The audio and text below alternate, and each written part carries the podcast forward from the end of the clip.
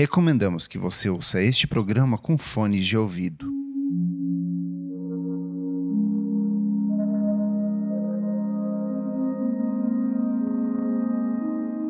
Boa noite. Este é o Discos para ouvir antes de dormir. A cada nova edição, um trabalho diferente para você desacelerar e ter uma boa noite de sono. São álbuns de essência minimalista, com foco na música ambiente, dream pop, eletrônica e instrumentações sempre delicadas. No programa de hoje, Seven Waves, álbum de 1982 da compositora, pianista e designer de som Susan Tiani.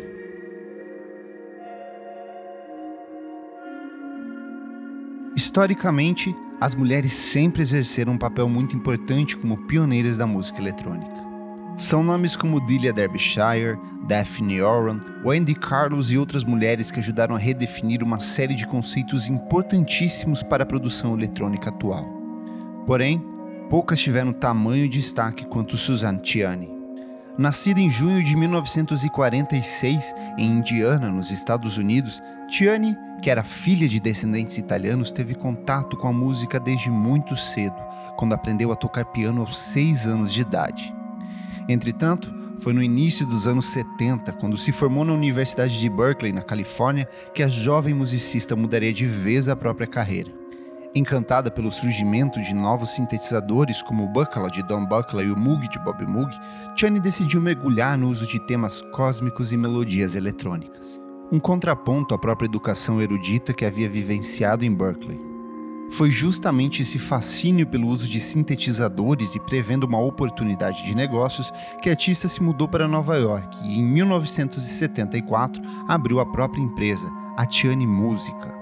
Durante esse período, a artista esteve envolvida na criação de diferentes jingles publicitários, aberturas de programas para TV e centenas de outros projetos. Em uma semana comum de trabalho, Tiana executava mais de 50 sessões em um estúdio que havia criado. O próprio som de uma garrafa de Coca-Cola sendo aberta foi durante anos uma criação da tecladista. Embora realizada profissionalmente, Trabalhando com marcas como Star Wars, Atari e General Electric, Chani sentia falta de regressar ao universo da composição musical. Veio justamente desse sentimento de inquietação a base para o primeiro álbum de estúdio da carreira, Seven Waves. Inicialmente lançado no Japão, onde foi bem recebido pelo público consumidor de música eletrônica e experimentações etéreas típicas da New Age, o trabalho contou com grande dificuldade para ser distribuído nos Estados Unidos. O mercado musical americano não sabia como comercializar uma artista feminina que não cantava. Respondeu Tiani em entrevista de Paris Review. Foi só depois que The Velocity of Love, segundo álbum de estúdio da artista, foi lançado que Seven Waves passou a ser revisitado pelo público e pela crítica especializada.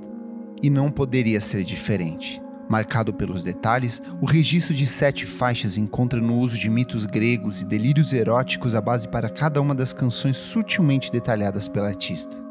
São camadas de sintetizadores que surgem e desaparecem durante toda a execução da obra, um labirinto sonoro que muda de direção a cada nova faixa. O Seven Waves foi baseado no som das ondas. Para mim, esse ritmo do oceano era um ritmo muito feminino. É um sistema de energia muito feminino onde chegou ao clímax e depois recuou. Sexualmente, as mulheres têm um ritmo muito diferente dos homens, e o oceano parecia falar sobre essa distinção. Disse em entrevista ao site Quietus. De fato, é difícil não ser arrastado para dentro desse território de ondulações envolventes, batidas controladas e melodias que parecem dançar pelos ouvidos.